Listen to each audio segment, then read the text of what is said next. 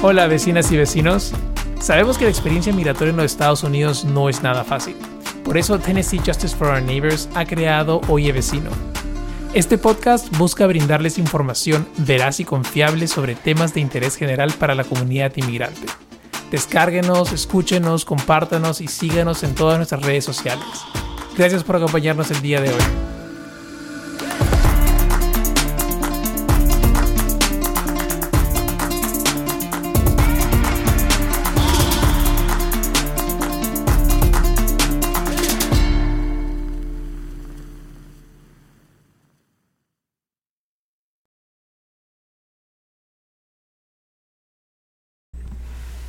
Bienvenidos a Oye Vecino, mi nombre es Álvaro Manrique Barrenechea.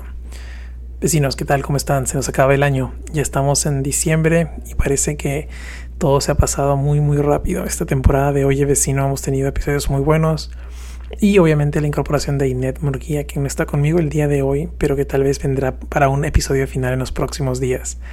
Por ahora eh, les comento que estaremos descansando por un tiempo pero aquí les traigo una entrevista que hicimos hace unos meses ya con nuestra invitada de hace unos días también, eh, Adriana Bielostowski, que nos conversó acerca de eh, los problemas que hubieron a raíz de la pandemia hace unos años en cuanto a la salud mental de los niños, que creíamos que estaban muy afectados por el tema del cierre de las escuelas y el aislamiento. Así que aquí les dejo ese extracto de la entrevista y espero que les parezca muy bueno. Y de aquí agradecemos a Adriana nuevamente por su tiempo.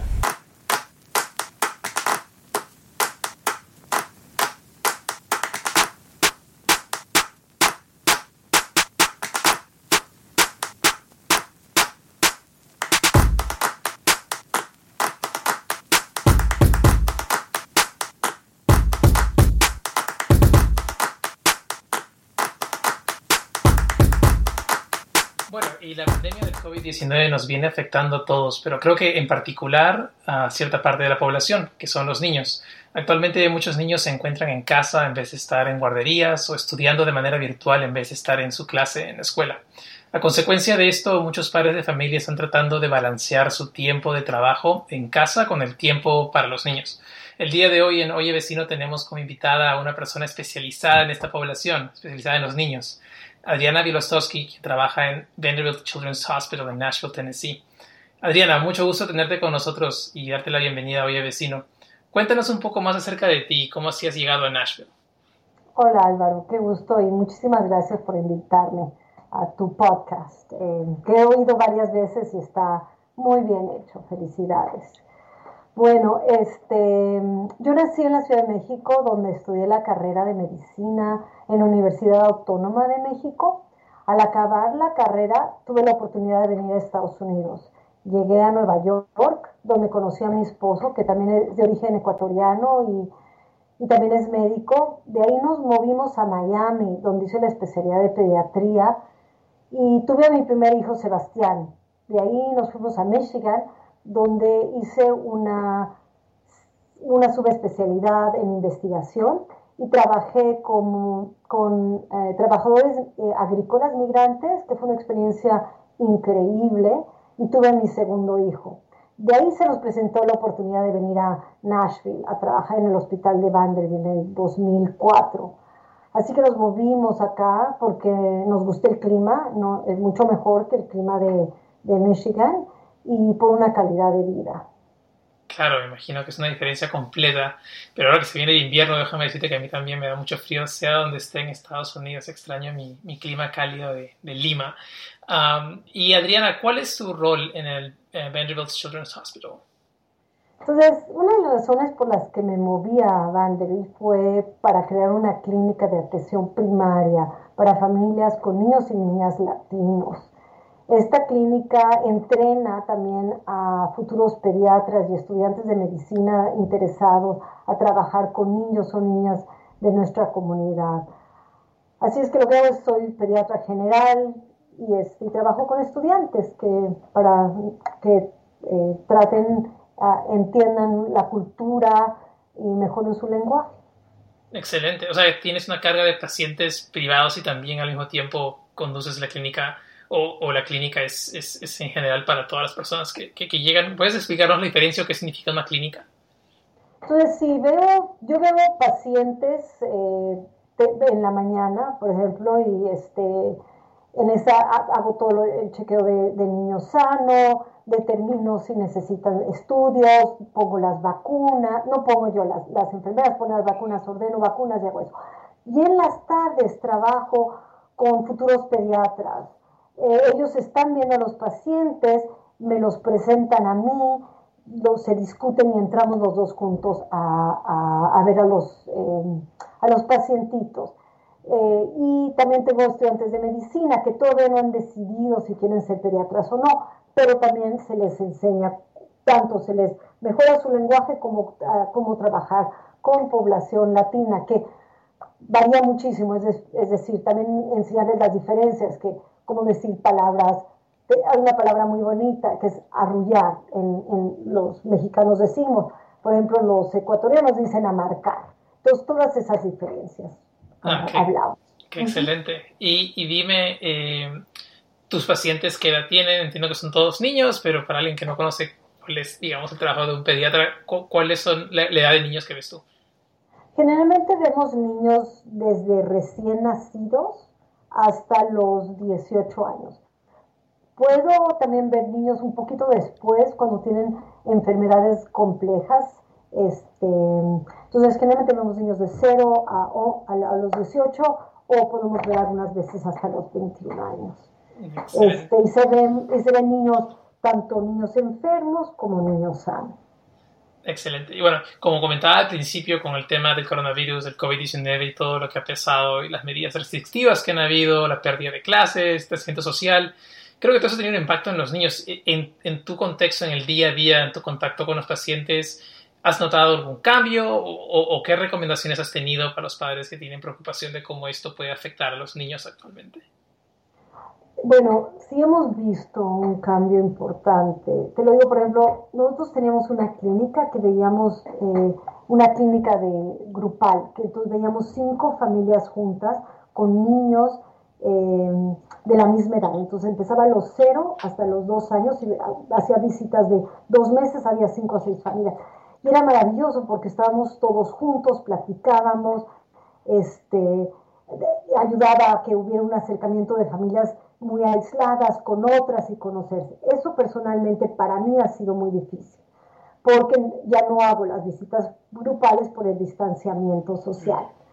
Para las familias ha sido eh, difícil porque creo que ha habido mucha, el aislamiento ha creado mucha tensión. A los niños he, visto depresiones, porque no pueden tener contacto con otros niños. Ah, ansiedad, hemos visto bastante porque tienen muchos miedos. Eh, los papás están muy preocupados también y el, el, hecho de tener la escuela en casa ha sido muy difícil porque el estrés de los papás es enorme porque no hablan a veces el idioma, no, no, no saben manejar eh, los sistemas de computación, entonces hay mucha más eh, presión con las familias. Eh, creo que la información también ha sido distinta, hay mucha gente que se está cuidando muchísimo y tiene muchísimos miedos, hay otras familias que no estoy tan segura que lo estén haciendo. Entonces, este, le ha causado mucho estrés en muchas de nuestras familias. Y han, no han llegado a, a las visitas por miedo y no se están poniendo vacunas. Entonces nos preocupa mucho que si no te pones la vacuna, proteger, vamos a tener eh, lugares de, incidencia de enfermedades que ya no teníamos antes, como sarampión, por ejemplo. Claro. Y, y, tu labor y tu rol, tu trabajo como, como, pediatra ahora es, entiendo, también estás haciendo de manera remota, tus consultas son por, por teleconferencia. Sí, estamos haciendo eh, algunas. Al principio fue mucho más fuerte, ahora estamos haciendo un poco menos. Eh, pero sí, eh, se ofrece esa, esa manera de ver pacientes. Excelente. Y, Adriana, en tu experiencia, cuéntanos un poco cuáles son los mayores obstáculos que tienen familias inmigrantes aquí en los Estados Unidos en cuanto al cuidado de niños. ¿Qué, has visto tú en tu experiencia y cómo, cómo se han adaptado a las familias? Bueno, uh, te voy a decir, a pesar de muchos de los obstáculos que muchas de nuestras familias tienen, yo tengo el privilegio de tener una consulta y, y la mayoría de los papás hacen un papel extraordinario con sus hijos la mayoría de los obstáculos tienen que ver con lo que llamamos los determinantes sociales de salud. Uno es, por ejemplo, la dificultad de comunicarse en inglés y la falta de servicios en español. Eh, no es fácil aprender un nuevo lenguaje. Muchas de nuestras familias no han recibido una educación básica en sus países de origen. Trabajan jornadas largas y tienen dos empleos entonces, el, aprender inglés y, manejar los, los, sistemas de salud, tanto los sistemas escolares, es súper difícil. El estado migratorio em, también afecta, es uno de los obstáculos mayores. Es muy triste ver familias que tienen hijos nacidos aquí en Estados Unidos que reciben todos los cuidados médicos por su seguro y luego tienen hijos en una misma casa donde los trajeron a unas edades muy tempranas y no tienen derechos. Entonces, y, los padres en sí no tienen acceso a salud constante. Otra de las cosas que veo frecuentemente es miedo. Tengo muchas familias que viven en miedo por eh, el, estado migratorio, entonces no accesan eh, cosas que les corresponden a los hijos por haber nacido aquí. Em, otra cosa son la familia. Em, en la crianza de, muchas de nuestras familias estaban involucrados los, hermanos, los tíos, los abuelos. Muchas de estas familias tienen mucho aislamiento, no tienen ese apoyo, que desarrollan amistades fuertísimas y el compadre y demás existe, pero no, no tan fuerte como, como nuestros países. Claro que sí, entiendo perfectamente y sé que es, es, algo que, que, el tema que comentabas tú sobre el tema de información, también hemos visto muchas familias que nos preguntan eh, el tema de seguro, a quién le corresponde, sobre todo con familias mixtas que tienen a, a niños que nacen aquí en Estados Unidos y el entender si es que el, digamos los niños que están aquí pueden acceder a un seguro médico o, si es que el hecho de estar son parte de la familia les afecta a los papás. Y, justo para eso vamos a hablar en el próximo episodio. Voy a dar un adelanto de lo que se viene pronto. Vamos a hablar con Family and Children's Services un poco acerca de seguros y, digamos cómo, cómo tratar el tema de seguros cuando tenemos familias mixtas es decir a, familiares que son ciudadanos de otro país y al mismo tiempo ciudadanos de Estados Unidos en una misma familia. Um, Adriana, cuéntanos un poco eh, también acerca de, eh, aparte de los obstáculos, eh, hay, bueno, comentaste un poco de las diferencias culturales que hay en cuanto a la crianza de niños en diferentes lugares, pero para, para acceder a, entiendo que en, en, donde trabajas tú, en, en Vanderbilt, tienen, como es para personas latinas, no hay problema con el idioma, tienen, tienen como traducir y, y, digamos, ¿eres la única doctora que habla español o hay varios doctores que hablan español? No, afortunadamente uno de los grandes este, logros que hemos tenido, eh, porque hemos estado insistiendo mucho, es que ahora ya tenemos, eh, creo, tenemos tres médicos que hablamos español eh, y tenemos a los residentes, que son los que se están, que tenemos a ocho eh, médicos residentes que están en la clínica que ve exclusivamente pacientes latinos. También hemos hecho un esfuerzo de que las enfermeras hablen español. Eso sí, un poco más difícil mantener un estable número de enfermeras que hablen español porque juegan un, rol vital en el, en el, en el, cuidado de los niños. Ah, el tener eh, gente en la, que recibe a los pacientes y los checa, también tratamos de que haya alguien en español. Entonces, este, hemos podido crear una prioridad, que haya un entendimiento de lo importante de que es tener eh, em, doctores y un sistema que esté no solamente de lenguaje, sino culturalmente adecuado para tratar a estas familias. Excelente. Eh, un paréntesis para para comentar eh, acerca de nuestro programa Familias Unidas. Serena, ¿has escuchado acerca de Familias Unidas? Familias Unidas es un programa virtual en español creado por Tennessee Justice for Our Neighbors para familias inmigrantes interesadas en aprender más sobre temas relacionados a la experiencia inmigratoria en los Estados Unidos. El programa es gratuito, así es, no cuesta nada. Los participantes aprenderán acerca del sistema de inmigración, la estructura del gobierno, la manera de trabajar con un abogado, entre otras cosas. La siguiente sesión inicia en noviembre. Para más información o para inscribirse en el curso, llamen al 615-212-9593 o envíen un correo electrónico a álvaro.tnjfon.org. Nuevamente, álvaro.tnjfon.org. Adriana, y justo comentábamos un poco acerca de, la telemedicina ah, y todo esto, este cambio que ha habido, pero digamos, nuestros clientes muchas veces tienen muchos problemas para acceder a, un sistema que les permita conectarse de manera virtual. Eh, ¿Hay alguna manera en la que Vanderbilt ha apoyado a pacientes? ¿Cómo están lidiando con, el tema de hacer las, entrevistas de manera remota? Y, comentaste que ya había bajado un poco el número, eh, es decir, ¿están, ¿están recibiendo pacientes nuevamente? Ya, ya estamos recibiendo pacientes nuevamente, pero sí hubo, al principio de la pandemia, em, cuando empezó todo esto de las tele, eh, se, se, puso un esfuerzo mayor a, hacer telemedicina, se notó que había una gran diferencia entre papás que hablaban inglés y papás que no hablaban inglés, y que la mayoría de la gente que usaba la telemedicina eran papás que usaban inglés. Entonces, eh, una de las cosas que nos dimos cuenta es que los papás no saben, no saben navegar los sistemas digitales que el hospital ofrecía. Eh, y que podían navegar sistemas que sí, eh, que el hospital no ofrecía. Es decir, el hospital ofrece ciertos sistemas porque tienen que tener seguridad de la información, porque hay muchas cosas que se ponen y se discuten durante la visita médica son privadas y, no, y sería muy importante proteger esa información. Entonces, lo que vimos es que, por ejemplo, muchas de nuestras familias usan el WhatsApp. Entonces se hizo, ah, se abogó y se discutió con el hospital de que para nuestras familias pudiéramos usar el WhatsApp para podernos comunicar, porque ellos tenían todo un sistema distinto. Entonces eso fue una de las cosas que tuvimos que hacer, entender a los hospitales de que no, no, no es fácil eh, el, navegar, no tienen acceso estable al Internet. Y la otra cosa que, encontramos es que los, hijos son los que ayudan a los papás a usar todos estos sistemas.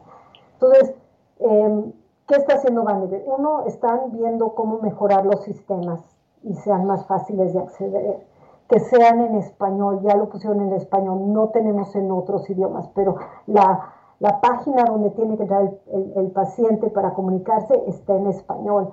Eh, aumentaron el acceso al WhatsApp. Se está haciendo investigación, lo cual que yo sé que a veces suena muy distante, pero es importante porque eso permite eh, entender mucho más profundo los problemas eh, que, que, les causa a estas familias en específico. Este, pero, pero, los, pero son, son grandes las diferencias que encontramos. Eh, la otra que estábamos haciendo es que era difícil tener un intérprete dentro de la visita de telemedicina, entonces también estamos buscando maneras de que el intérprete entre más fácil a la visita. Claro, claro. Y ahora, en cuanto a, al acceso que tienen las familias al Vanderbilt Children's Hospital, digamos, tus pacientes son pacientes que tienen seguro médico o cualquier persona puede acceder a una cita con un pediatra o la clínica en sí está abierta para cualquier persona o solamente personas que cuentan con seguro médico en los Estados Unidos?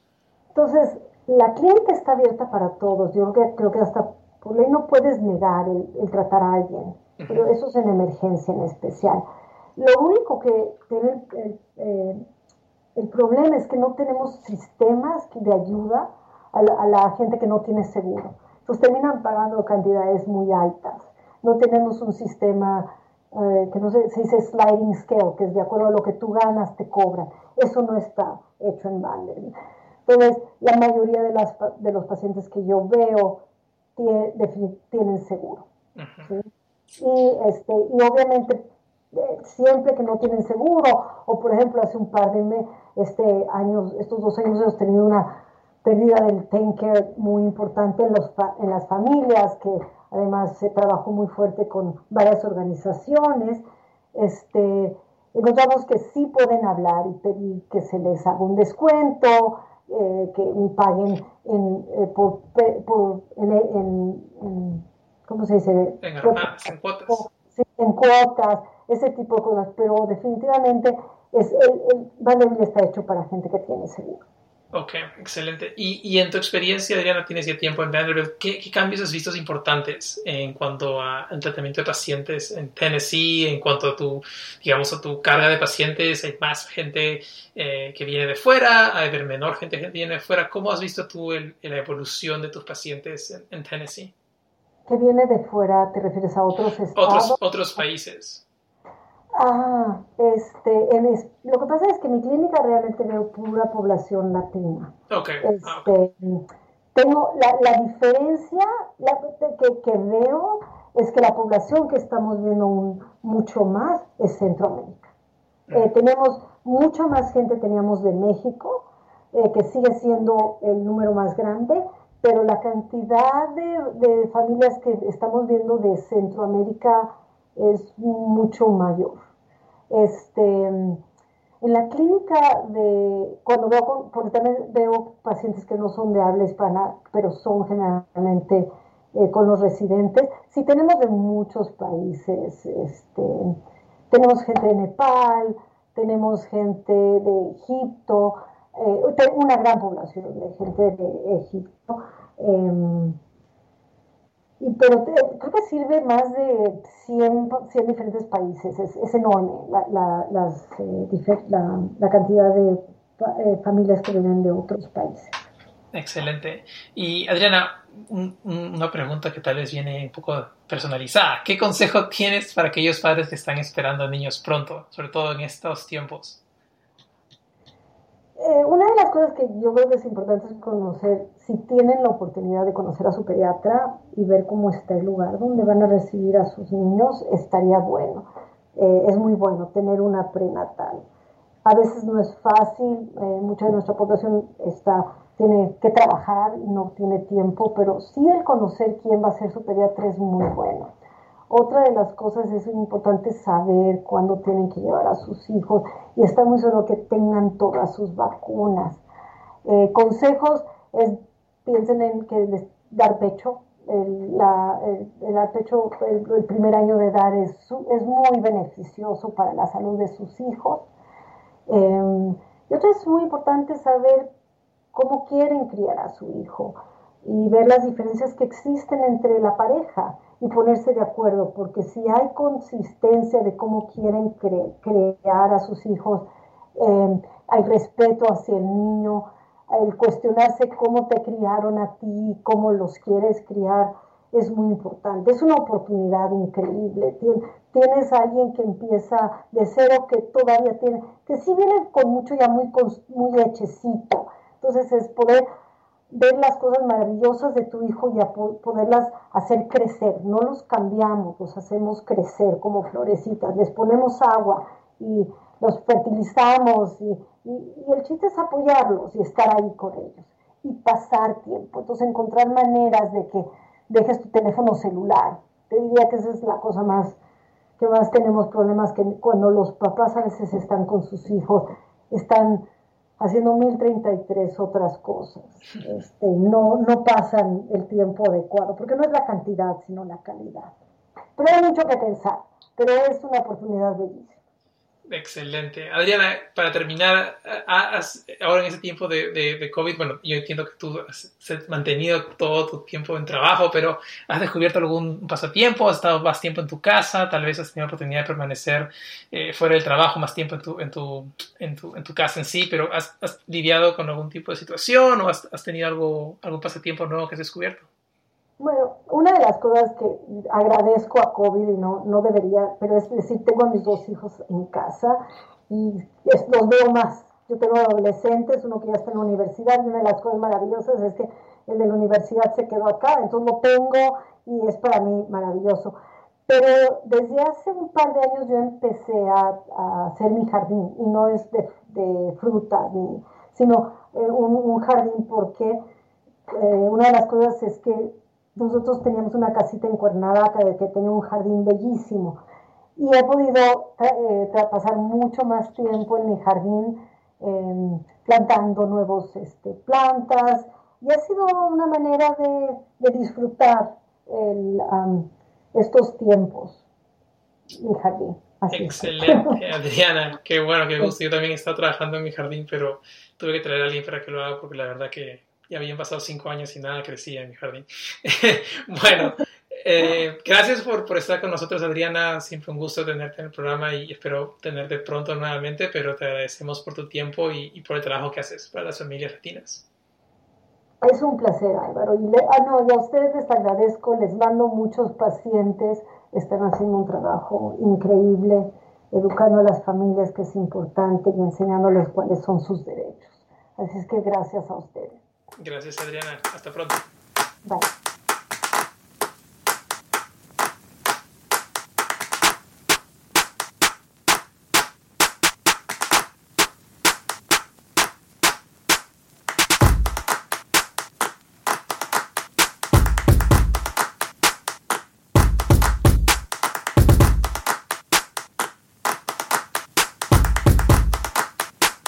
Y esa fue nuestra entrevista con Adriana Bielostowski ya hace unos años.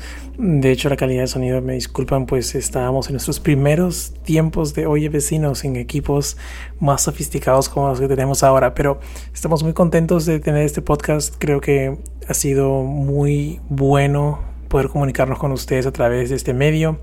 Y el próximo año estaremos regresando obviamente con más episodios y más invitados de hecho, ya estamos planeando desde ahora con Ainet cómo va a ser nuestro siguiente año de Oye Vecino, pero estaremos aquí para brindarles más información, eh, más invitados y más recursos en, este, en esta ciudad. Así que esténse atentos para los siguientes episodios y creo que va a venir un especial en los próximos días, pero de ahí estaremos unos días de descanso, como les comenté, y retornaremos el próximo año recargados. Espero que tengan unas felices fiestas y que estén con sus seres queridos. Hasta la próxima, vecinos. Oye, Vecinos es una producción de Tennessee Justice for Our Neighbors. Nuestro equipo incluye a Tessa Lemos del Pino, Bethany Jackson, Brittany Given, Emily Webb, Alan King, Ainet Murguía, Netra Rastogi, Zoe Ham, Hannah Smalley, Hashmatullah Sisi, Negar Ahmadi, Jill Hoyos, Megan Lombardi y quien les habla. La edición, contenido y mezcla de sonido de este podcast es realizado por mí. Oye Vecinos es una fuente de información para la comunidad inmigrante en los Estados Unidos. Se produce y se mezcla utilizando el programa Hindenburg Pro soy Álvaro Manrique Barnechea. Gracias por escucharnos.